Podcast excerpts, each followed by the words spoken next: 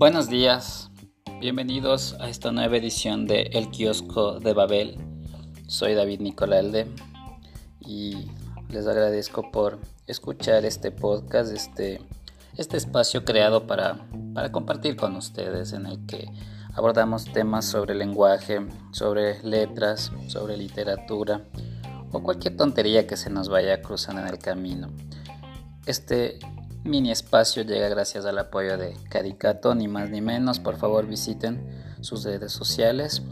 Y también quiero mencionar a Sin Remordimientos, que es un programa de radio que se transmite por Facebook Live los días lunes, miércoles y viernes desde las 15 horas. Escúchenlo cuando puedan, especialmente ahora para quienes en su mayoría están en casa debido a la emergencia sanitaria y a quienes no porque tal vez deben trabajar a esa hora o tienen otras actividades más urgentes, pueden escuchar sus repeticiones. A propósito de Caricato, también tiene su espacio, ¿no? Eh, se denomina Caricato Rock and Pod, pueden buscarlo a través en el canal Caricato en YouTube. Bueno, ayer fue, ayer 23 de abril, que emitimos nuestro primer programa en donde hablamos sobre abdonovidia, también fue el día del libro. Y bueno, eh, tuve muchos, muchos comentarios en mis redes, tanto en las redes de Caricato como en mi red personal, en donde había colocado la pregunta, ¿cuál es el primer libro importante que recuerdas haber leído? Entonces este día lo quiero dedicar un, poco a eso, ¿no? A lo que fue el día del libro y a los comentarios también que, que nos han dejado todos nuestros amigos. Y bueno, voy a empezar por, por los comentarios que recibí en mi página personal respecto de la pregunta ¿cuál es el primer libro importante que recuerdas haber leído? Mariana Torres, una amiga oriunda de la ciudad de Loja, nos respondió que la Biblia. A lo que yo continué, ¿y cuál fue, cuál es tu libro favorito de esa compilación? A lo que ella me respondió que Habacuc. Bueno, Habacuc me parece que es uno de los libros menos conocidos de, de la Biblia, ¿no? Pero bueno, Ahí está, me parece que me contestó en plan de joda, de todas maneras, gracias.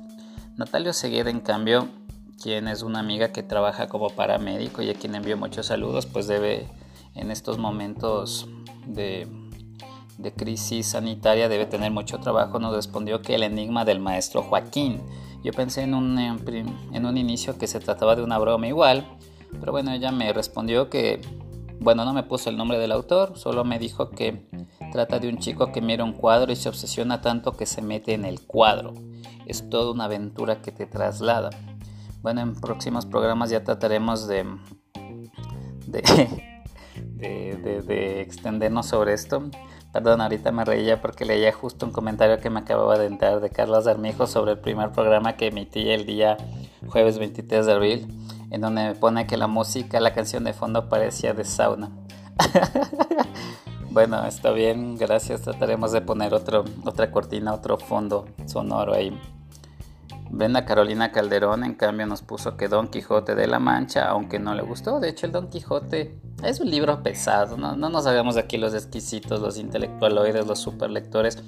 Es un libro obviamente pesado. Recordemos que fue escrito en 1605 y obviamente el lenguaje que emplea ya pues cuatro siglos más tarde, casi cinco siglos más tarde, obviamente que nos resulta ya arcaico y algo pesado. De todas maneras hemos visto muchas versiones del Quijote en películas, en dibujos animados.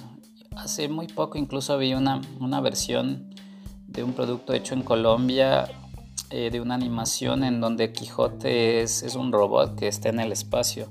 Que me parece interesante, ya, ya la chequearé y quizás en, en un podcast futuro le dediquemos unos minutos a comentarlo. Y bueno, pues eso nos decía Brenda Carolina Muñoz, que que leyó primero el Quijote, aunque se le hizo bastante pesado. Bueno, seguimos con Vale Gangotena, quien envió muchos abrazos y besos, quien dice que su primer libro fue Mujercitas y que tiempo después también leyó la obra conocida como Hombrecitos, a propósito de esta obra que recién tuvo una, una adaptación en el cine. Andrea Violeta nos colocó que todos le parecen importantes pero que el primer libro que leyó, que recuerda haber leído, era uno titulado Maiza o Maiza, Maiza me parece que es.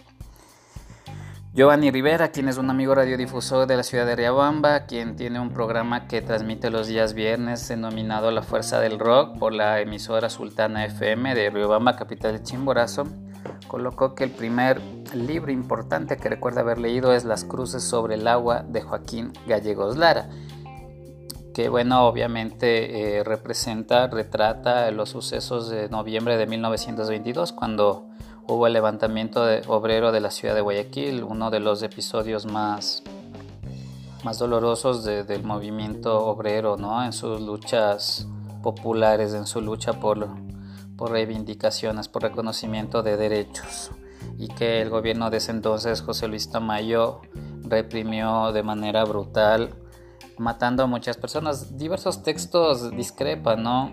Textos conservadores aseguran que que fueron no más de 200 personas que fueron eh, asesinadas porque estaban empezando a delinquir. Otras fuentes, más bien de autores socialistas, dicen en cambio que en efecto fueron por lo menos unos 2.000 fallecidos, asesinados brutalmente. La historia, en fin, dicen que la escriben los vencedores, ¿no? Pero siempre existen diferentes lados de la historia. También en todo caso son temas que debemos debatir. Simón Domínguez Barahona, quien por cierto también tiene un podcast similar a este que, que, se, que se llama Y no soñé, que les recomiendo también, es un programa muy, muy chévere. Y no soñé también habla de literatura, pero también se enfoca mucho en el tema de los videojuegos. Bueno, el pana Simón nos pone que el primer libro que leyó es Un monstruo en los cereales. También pensé que de pronto se trataba de una broma que quería gastarme mi amigo solamente me puso que, sí, que sí es un libro que existe. Bueno, no, no lo conozco.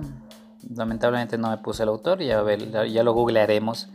Rebe Ortiz nos colocó que Psicosis de Robert Bloch. Yo pensaba que Psicosis eh, era solo una película dirigida por Alfred Hitchcock, aunque, bueno, me queda duda si alguien escucha este programa previo a que yo lo investigue, lo googleé y me puede sacar de esta duda de de Psicosis de Robert Bloch, eh, de si Psicosis de Robert Bloch es la obra en la que se basó Alfred Hitchcock para hacer su peli, o si se trata de dos obras diferentes. Gracias a Rebecca Ortiz, César Justicia, quien se dedica a, la cocina, en cambio, nos puso que El viejo y el mar de Ernest Hemingway.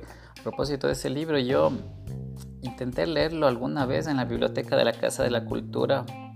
Yo tenía una costumbre que creo que mucha gente también tiene quedarme dormido en las bibliotecas. Ese lamentablemente es uno de los libros que no pude llegar a terminar porque me quedé ruco en la biblioteca. Carlos Enrique Lazo Cueva, quien es un hombre bastante leído e instruido, nos dice que las mil y una noches durante la primaria y que lo atrapó. Bueno, de las mil y una noches son todos esos cuentos, ¿no? Algunos incluso adaptados por Disney, Sinbad, eh, Aladino, Alibaba. Toda una una especie de Biblia igual para mí, es Las Mil y Una Noches.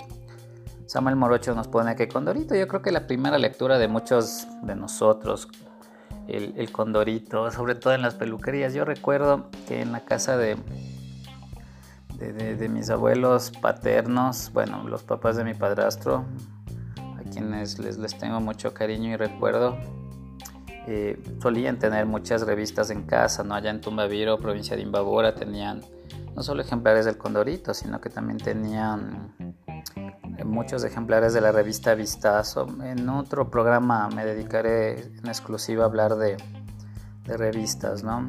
Y bueno, eso se merece un programa aparte porque es, es un monstruo de tema. Bueno, ¿qué más tenemos por acá? Mientras tanto, les, les recuerdo una vez más, por favor visiten las las redes sociales de Caricato. Allí encontrarán muchas caricaturas, muchos dibujos del Nov, del Carlo, de un man que se llama Nico, que creo que es mi, vendría a ser una especie de homónimo mío. Y bueno, a veces también creo que hay otros, otros autores. Siempre andan compartiendo cosas ahí divertidas, a veces un poco polémicas, pero siempre, siempre, siempre muy entretenidas. Seguimos con este mini especial del Día del Libro que celebramos este jueves 23 de abril. Fernando Madera en cambio nos puso que la guía telefónica. Sobre la guía telefónica, yo también revisaba harto la guía telefónica. De hecho, me llamaba la atención más que por los números, porque cuando era niño ni siquiera tenía teléfono en mi casa. Era porque constituyó para mí una especie de guía, de guía turística de la ciudad. Gracias a eso aprendí eh, a reconocer qué colegios había en Quito, qué universidades, qué restaurantes, las embajadas de qué países estaban en la ciudad. En fin, la guía de algún modo fue un, un gran instructivo para mí, así que Sí, Juan Fernando Madera, también concuerdo contigo. Sara Quesada nos pone en cambio que la historia sin fin, ahora que obviamente conocí en, las pelis, sobre todo que repetían día tras día en las tardes de Coavisa ya en los años 90. La historia sin fin, que ella nos... Bueno, por ahí otro, otro lector, otro amigo lector nos aclara quién es el autor y nos habla un poco de la obra. Fulton Cuello nos pone que Petete, me imagino que el libro gordo de Petete. Araí Vega, La Casa de los Espíritus de Isabel Allende. Marcelo Cruz, Al Este del Edén, otra obra que yo desconocía por completo y que el amigo Marcelo nos aclara que es de John Steinbeck, que trata sobre dos familias, los Trask y los Hamilton, y cómo un suceso los va llevando o uniendo a través del tiempo. Gracias a Marcelo por ese aporte. Cristian García, Canción de Navidad de Charles Dickens en, su versión de cómics. Mavi Carrera No el perfume de Patrick Susan, que es uno de mis libros favoritos, es definitivamente de mis favoritos. A propósito, le contaba una anécdota igual por ahí por el foro de que alguna vez en la década pasada yo tuve una novia que me prestó ese libro y bueno, me lo terminé, me lo leí dos veces, era tan bueno ese libro que me lo leí dos veces y terminé extraviando ese libro. Me tocó comprar otro para devolvérselo porque resulta que el libro tampoco era de ella, sino que había sido de un exnovio de la hermana. Pero bueno, ahí lo importante es que devolví ese libro. En otro capítulo ya hablaremos sobre los libros perdidos y si les robaron libros o cosas así. Sería también un tema anecdótico e interesante, gracias a Mavi. Mónica Ortiz nos pone el ensayo sobre la ceguera que dice va perfecto con esta temporada de cuarentena. Ensayo sobre la ceguera de, de José Saramago, ¿no? el portugués. Santiago Vallejo Torres nos puso que el retorno de los brujos de Powells. Yo esa frase la había escuchado, pero no en el ámbito literario, sino musical, pues un grupo ibarreño de heavy metal llamado Wizard tenía un, un demo tape que titulaba así El retorno de los brujos, trabajo que eh, sacaron en 1992. Entonces este amigo Santiago nos, nos aclara, bueno, me aclaró a mí que, que es parte incluso de una pequeña saga, ¿no? Porque hay otra parte de ese libro conocida como La rebelión de los brujos de este autor Powells. Gracias a Santiago Vallejo Torres por ese aporte. Carlos Eli también nos pone con Dorito de Oro. Carlos Ivanova Ramijos nos puso que Calimán. Mónica Valencia nos dice que leyó por tercera vez Cumandá y que esa también fue la primera novela que leyó. Yo recuerdo que Cumandá, yo hasta ahora no he leído Cumandá, la verdad, me han hablado de esa obra en clase de literatura, les he tenido que hablar a mis estudiantes también sobre esta obra, pero nunca he leído el libro, debo, debo ser honesto. Conozco la historia así por la producción que hizo Coavisa en el año 96 con actuaciones de César Carmiñani y de Ricardo Williams, que obviamente no, no, no ha de reflejar toda la esencia de la obra, ¿no? Aunque bueno, igual mm, es, fue escrita ¿no? en el contexto de la época conocida como romanticismo literario por allá por el siglo XIX. Obviamente tiene elementos muy, muy, tiene arquetipos muy propios de, de esa tendencia, ¿no? de esa escuela literaria. Pero bueno, gracias igual. Pau Carrillo nos pone Mi planta de naranja lima, el libro que admito también tengo en casa e intenté empezar a leer y no lo he terminado. No porque no me atrapara, yo creo que más por pereza, porque la historia se me hace muy tierna, muy interesante. Mael Suárez nos pone un título que me parece muy interesante, El tulipán negro. Dice, pero había que leer primero a Julio Verne, pero no estás preocupado para esta conversación. Supongo que Mael Suárez se considerará un gran lector. En fin, no sé, allá él. De todas maneras, el tulipán negro es un título que me llama mucho la atención. Hay libros que tienen unos títulos bien, bien llamativos, bien poderosos, como el que les comentaba en mi programa anterior, no de divertimentos, es un título súper llamativo. Este tulipán negro también me atrae. Bueno, Mael ni siquiera nos puso el autor, me imagino que esperará que lo googlee, lo haré. Igual agradezco su aporte.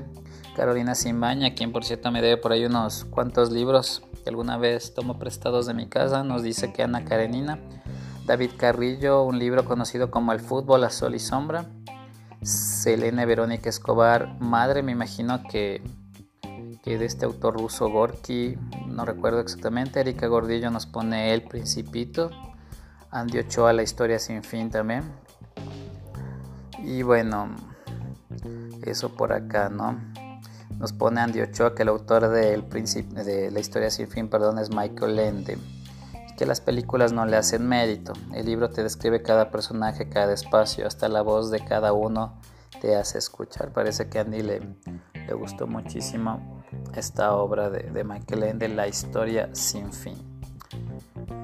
Bueno, pues es viernes, viernes 24 de abril. Les recuerdo que en este programa nos estamos dedicando un poco a, recordar esos, esos libros ¿no? que, que formaron parte de nuestra vida, sobre todo desde la perspectiva de, de cuál fue el primero de ellos que, que leímos que nos llamó full la atención y que logramos terminar.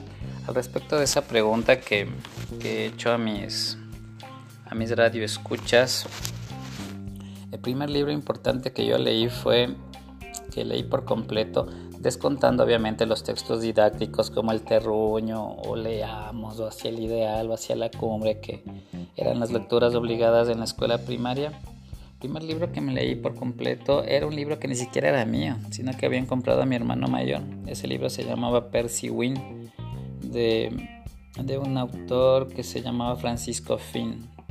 Percy Wynne trataba de la historia de un chico que estaba en, en un internado y, contaba las, las aventuras, las peripecias que, que pasó este chico durante sus años del cole, ¿no?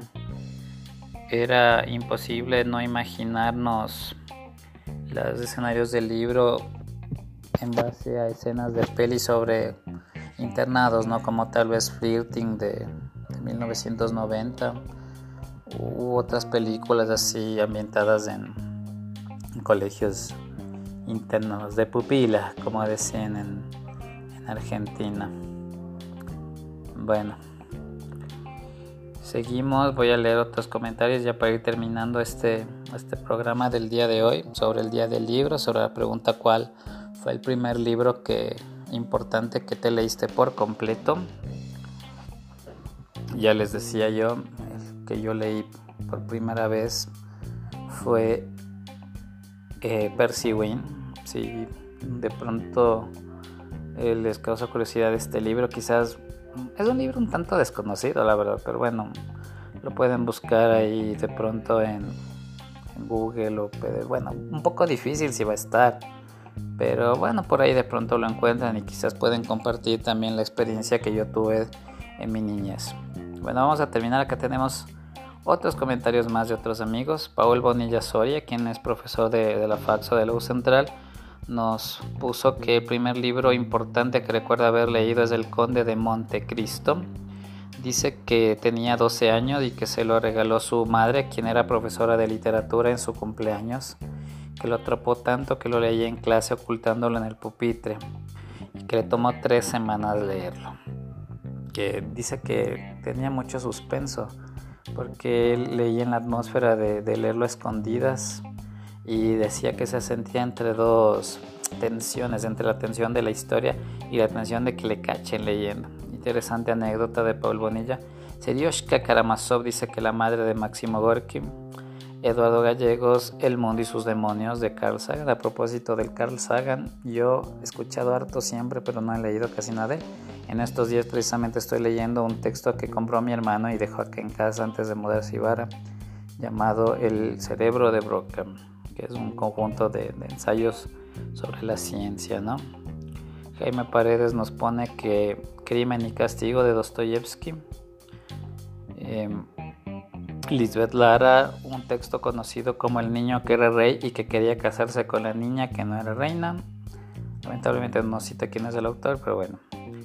Cristian Cuenca nos pone Un hombre muerto a puntapiés de Pablo Palacio. Ese cuento, ¿no? Bastante conocido por, por esa onomatopeya del chak chak que creo que nos queda retomando a todos. Dario Isa Huasipungo de Jorge Icaza. Stifler Ríos del ensayo sobre la ceguera también de José Saramago.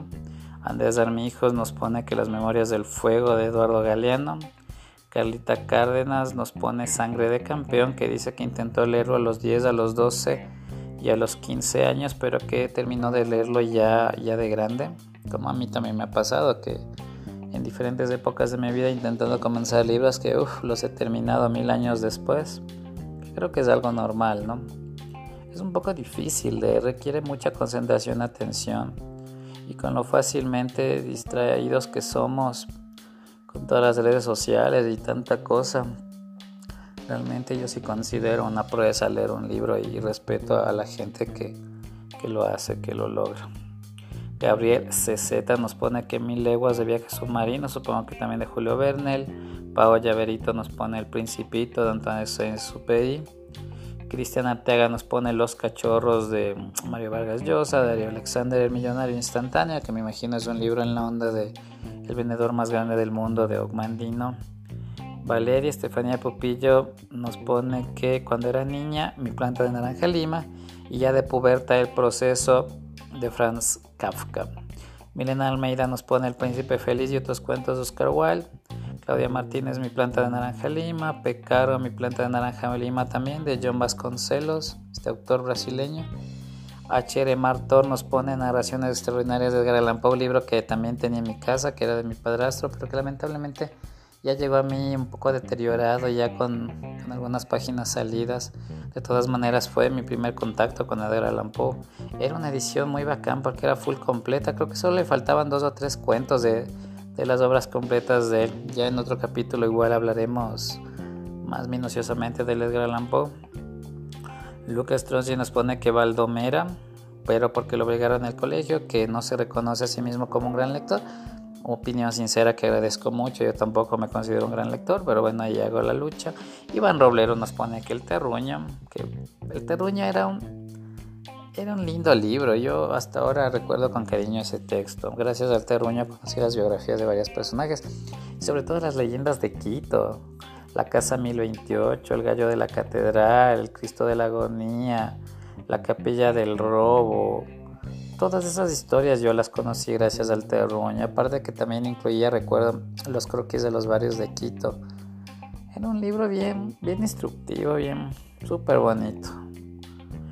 Era una especie de, mini Wikipedia de la época, yo creo, por, por lo, lo, lo, lo diverso, informativo que era. Muy chévere, la verdad. Y los cantones de Pichinchi y todo eso. Iván Roblero nos pone. Ah, no, Iván Roblero ya les dije que era el terruño. Bachindo Alfamincito nos pone el hermano bastardo de Dios. Un título igual bastante. Bastante especial, bastante llamativo. El hermano bastardo de Dios de José Luis Col. Andrea López nos pone que las revistas Caricato, muchas gracias. Jessy Vázquez nos pone también que el Conde de Montecristo que también le gustó mucho el, perfume de Patrick Suskin y también el ensayo sobre la ceguera, que son los tres libros que más le gustan. Bueno, Andrés Mora Solorzano nos pone Juan Salvador Gaviota o Poemas sin permiso, Poemas sin permiso de Jaime Galarza, un autor que tampoco conocía, ya lo investigaré un poco más. Steffi Catherine nos pone que el túnel de Ernesto Sábato, Alexandra Quesada, romancero gitano de Federico García Lorca, María Gangotena, bueno, nos pone otra vez Mujercitas, Jorgito Bolt, Valdomera también, Patricio Guzmán, Viaje al Centro de la Tierra de Julio Verne, Elena Saldel también nos pone que el túnel de Ernesto Sabato, Erika Panchi, Crimen y Castigo de Dostoyevsky, Euge Villagómez nos pone Demian de Germán Gess, un título bien interesante. Simón Gallardo nos pone El juego de Ender, y 1984. Henry Almeida nos pone Más Platón y menos Prozac de Liu Marinov. Título igual bastante curioso, Más Platón y menos Prozac. Verónica Parra nos pone también Juan Salvador Gaviota. Lodet Maya, El viajero de Praga de Javier Vázquez. Magdalena del Pozo, mi madre, a quien envío un beso y un abrazo enorme, Crimen y Castigo.